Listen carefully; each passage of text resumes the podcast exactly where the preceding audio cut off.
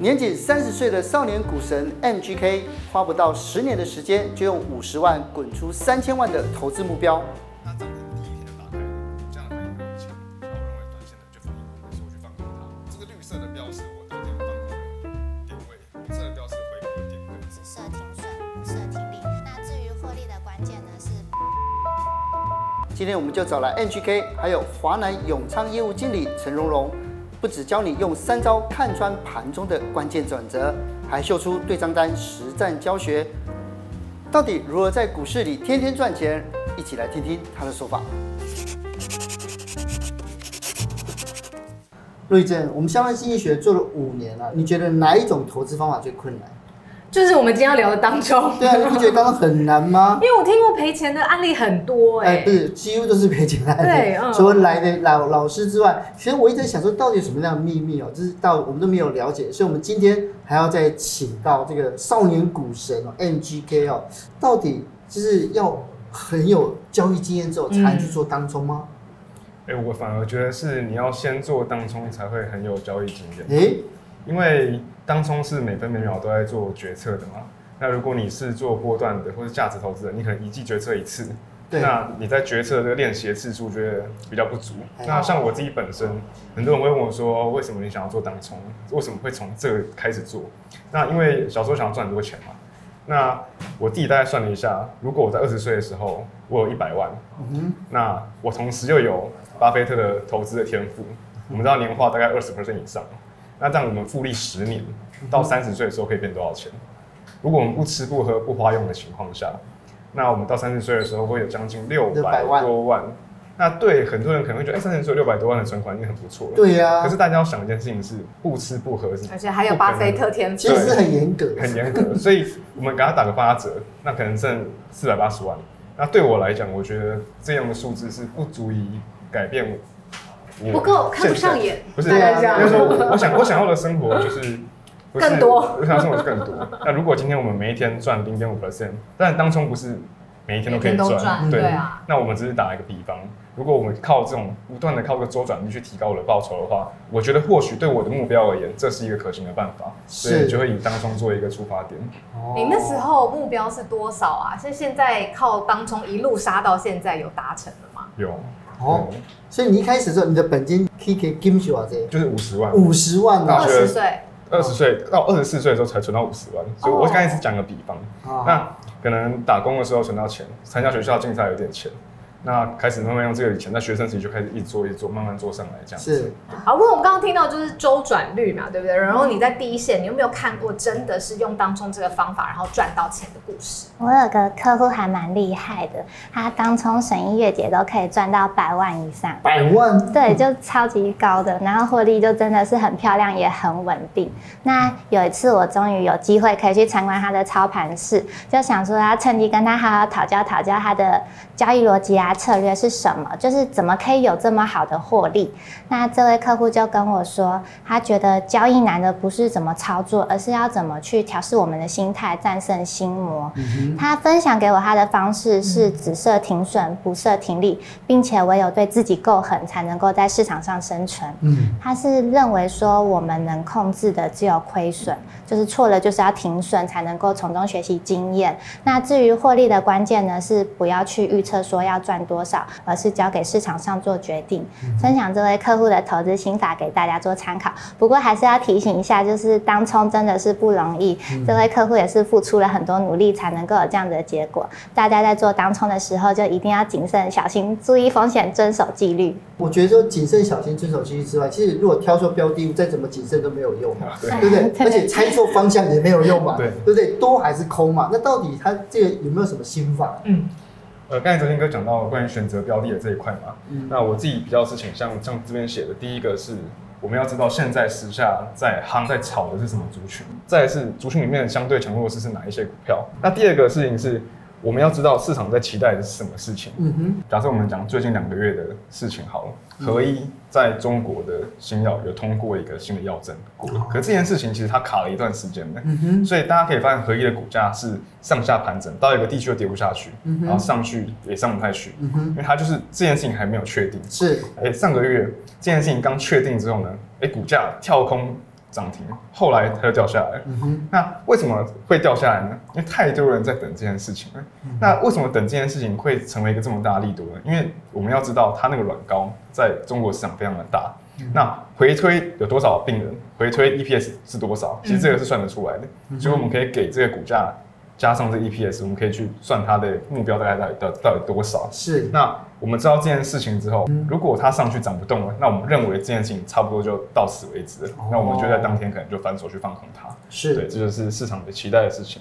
那第三个才是我们讲的细部的观察，盘中的，比如说我们观察 OTC 指数，像今天是连续好几根红棒的第一根黑棒，那今天就。开始杀的可能就比较重一点，嗯嗯，那再来是成个股的成交明细跟无档挂单，哦、这些都是我认为在盘中可以去观察股票的一些细节，可以去观察的内容。对，欸、可是我很好奇，市场上资讯这么多，你刚刚举的是中国的例子嘛？对。我周末看的是中国有很多科技公司出了很大的危机，经济不好。那我的问题是，这么多的资讯，你要怎么把它统整筛选出对你选标的有用的资讯？你要先预期说它有没有波动，再它的故事简不简单。很多人说我们只做传产股的原因，是因为传产股的故事简单，就是供跟需。哦、可是科技股的部分，它就是因为一代一代的这个科技进步的非常快，所以水很深，水很深。所以一般的民众可能像我没有专业的科技背景的，那我可能就不了解说，那它的故事是，哎，是它这个报价在上涨下调，还是有新的进来的加入？那我可能就不了解。嗯、那所以我只做我了解的部分。理解。对对。好，那故事够简单，你找到主流族群之后，你会不会举个例子跟我们讲你是怎么操作的？OK，那我们可以看到。这个新闻是二零二三年十月四号的时候，这个基泰这间公建设公司呢，处分掉了这个中校大楼，拿一百二十五亿卖出了它这个大楼，那它的预估的这个处分利高达的五十亿元。那很多人会觉得说，哎，这个好像是赚了非常多钱。可是事实上，这个新闻在两年前就已经有了啊，因为两年前在中校西路上基泰建设的这栋大楼，当时就已经招标过一次了，哦，只是当时最后的结果是。他没有顺利的卖出，他改成了私下的溢价。嗯、但是我们当时看到这新闻的时候，我就想要，我就认为说这间公司是有意出售这个大楼的。嗯、所以那时候就有分析说，怎么样的买家是符合可以买这栋大楼。比如说，我们知道寿险如果买到的话，有需要一个最低的投保率嘛。那、嗯哼啊、当时可能是找不到买家的。那我们至少我们知道一件事情是，这栋大楼它是有意要处分的。所以其实我们就一直在等，有些人是。买了之后等，等到卖掉大楼的时候，再把这个部位出掉，因为这个处分利益非常的大。那所以当时这个新闻出来的时候，我知道市场上很多人在等这个消息，即便它前面发生了，比如说大楼倒塌这些比较对公司比较不利的这个新闻，但这个讯讯讯息出来之后呢，嗯，我们可以看到这个绿色的标是我当天放空的点位，红色的标是回补的点位。嗯哼，大家要想一下，基泰的股价大概是十七块左右，那它这个换算成 EPS。灌进去，对于这股价的影响大不大？对，理论上来讲，应该可以涨停的两三天吧。嗯、可是它涨停第一天就打开了，代表我认为很多人在我们讲蹲，很多人在蹲这件事情的人，在它涨停的时候把它的部位除掉了。哦，所以我认为如果它不涨停的话，那这个利多反利多反应可能就结束了。所以我大家可以看到后面这边有一个成交明细，这是其中一个账号成交明细。那我刚才补充一下龙龙讲的，他说他那个很厉害的客户呢。做到一件事情是盘中只停损不停利，那我也在做这件事情。我为什么我可以报到这里说，哎，我尾盘在补，因为我只停损不停利，所以但是因为是当冲，所以我收收盘的时候回补嘛。那大家可以再看看一下这个委托种类的部分，我是用融券卖出的，因为这牵扯到后面有无券被锁的风险，所以我是用融券卖出。那这样子盘开盘的时候发现，哎，利多好像没有股价的反应没有那么强，那我认为短线的就反应完了，所以我去放空它，然后做一个这个当天当冲的这个交易。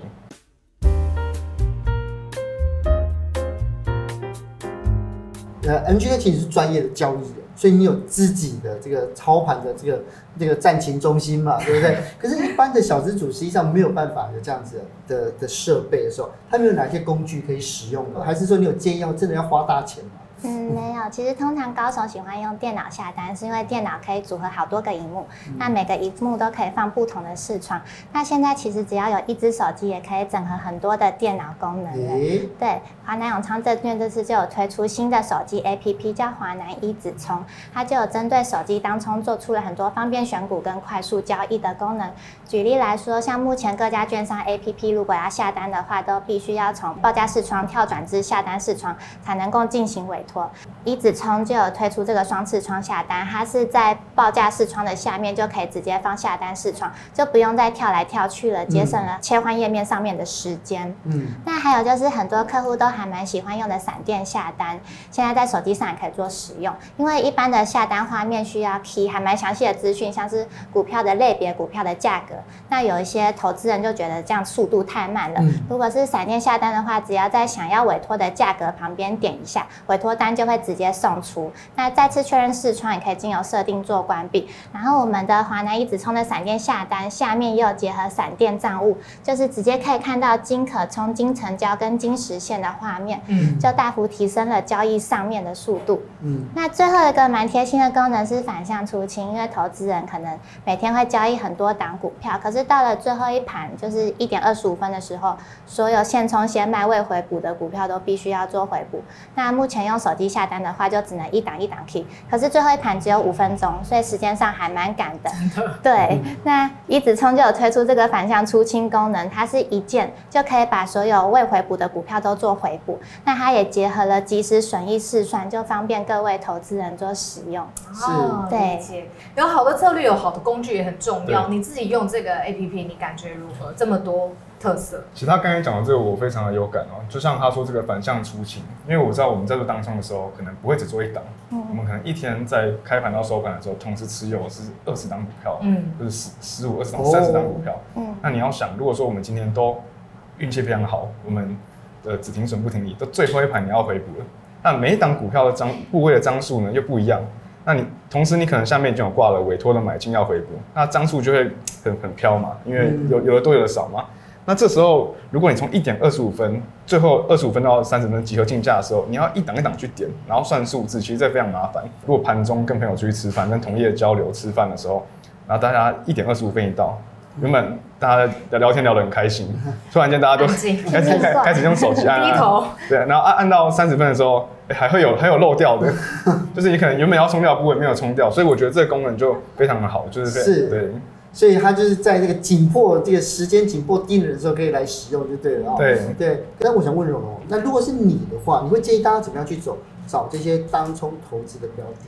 嗯，一般客户在做当中是喜欢做波动比较大的股票，因为比较好玩嘛。嗯、那如果是用电脑选股的话，就还蛮常会利用特别报价去筛选出一些像是量大股。那现在在一指冲上面，就是也可以看到强势股跟弱势股这些这些资料了。那其他像是资金行情跟产业涨跌，也可以轻松在里面做查询。就如果出门在外，你只有一只手机在身上，就也可以拥有非常完整的资讯。我刚在玩这个 APP 的时候，还有看到一个什么要看拍照的功能。那是什么？嗯，那是我们一个还蛮可爱的功能，是整股即可拍。它是只要开启拍照的功能，所有不管是报告还是电视，只要是你们感兴趣的股票，都可以直接进到手机里面。欸、所以我就觉得这超高科技的，因为现在很多投资人都会看电视投顾老师做分析嘛。那、有时候电视上会一次出现好多档，就是可能今日推荐股票，那你来不及抄下来，就可以使用这个功能，就拍照。对，只要拍一张照，它所有画面里面的股票都会直接进到手机里面。这么厉害？对啊，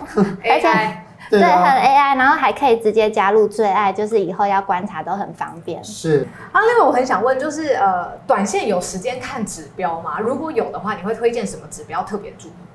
呃，关于指标，其实很多人问过这个问题哦。但其实我个人在我自己身上，在看到一些厉害的前辈身上，嗯、我看到赚非常多钱的前辈，大部分人都没有在看指标的。嗯，对，他们就用数字数字说话。对，尤其是做短线的人，长线可能有啊。那短线的人，因为市场上我们 trade 的是一个市场短线的情绪。那你看指标，其实大部分指标是由价格去算出来的。对。那我们为什么何不直接看价格？何不直接看它挂单的反应，是去判断这个市场上目前的情绪在哪里？是要达到顶点呢，还是当到谷底？呢那我们是要在这个情绪的转折点去做操作。哦。可是指标可能就会相对于。这个价格量落后，又落后了一点点，所以我个人是不看指标。不够快。所以如果是你从量跟价，你怎么样去感受或者是观察市场的情绪？嗯，呃，观察市场情绪，我们也是要有第一个第一步嘛。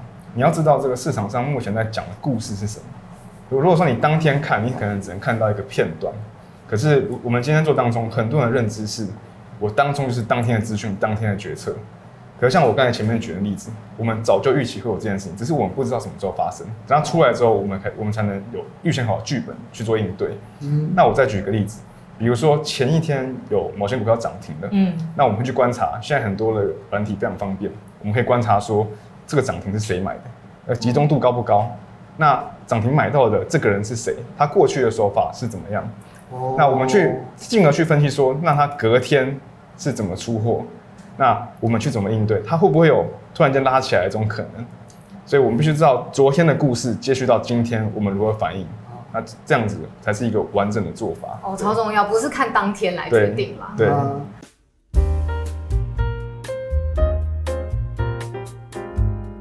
对是因为我们少年股神来到节目嘛，我倒是有听说一些是股神跌下神坛的故事。阿弥陀佛，在圣经里看 起来好像好不敬哦，好不敬对不对？可是我想知道是为什么。然后你第一手有没有听过这种哇，真的没办法再称神的故事？有，我之前有一个客户，他那时候刚跟我开户，就天天做当冲，然后连续赢了一个礼拜。我还想说，哇，他怎么那么厉害？就是虽然金额不是很大，可是就是稳稳的赚零用钱。我就想，我也要学习这种方式。对啊，我就去跟他聊天。